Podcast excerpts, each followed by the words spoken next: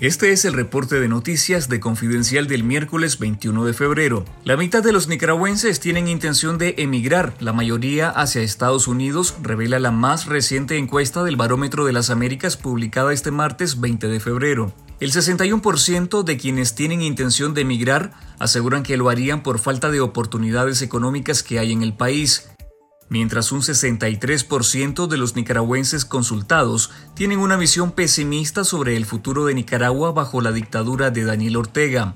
El 54% de los ciudadanos respondieron que la economía es uno de los principales problemas de preocupación el 28% mencionó la política como la segunda razón de preocupación. Esta encuesta bianual del Barómetro de las Américas fue realizada entre junio y julio de 2023 en 26 países del continente, siendo Nicaragua y Haití los únicos países latinoamericanos cuyas consultas fueron realizadas por vía telefónica a diferencia de las encuestas presenciales en el resto de países. Entre otros de sus hallazgos, destacan la percepción del 81% de los nicaragüenses que considera que en el país hay poco o nada de libertad de expresión, y la caída de la credibilidad y confianza de las instituciones públicas, como la Corte Suprema de Justicia y la Asamblea Nacional, a quienes más del 65% de los ciudadanos no confían en ellas. Por su lado, la Iglesia Católica sigue siendo la institución más confiable para los nicaragüenses con el 60%.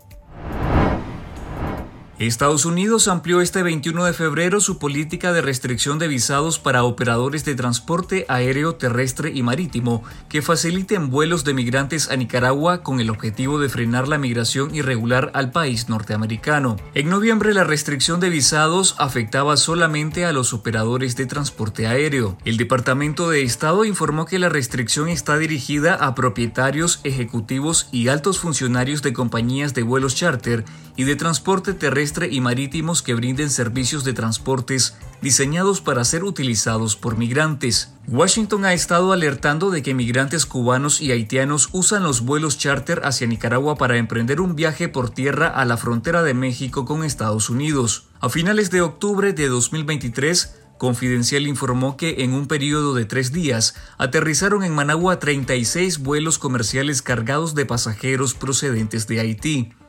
Un reportaje de Confidencial también reveló a inicios de noviembre que el régimen de Ortega también habría recibido unos 65.9 millones de dólares por las multas a migrantes que cruzan Nicaragua rumbo a Estados Unidos entre enero y octubre de 2023.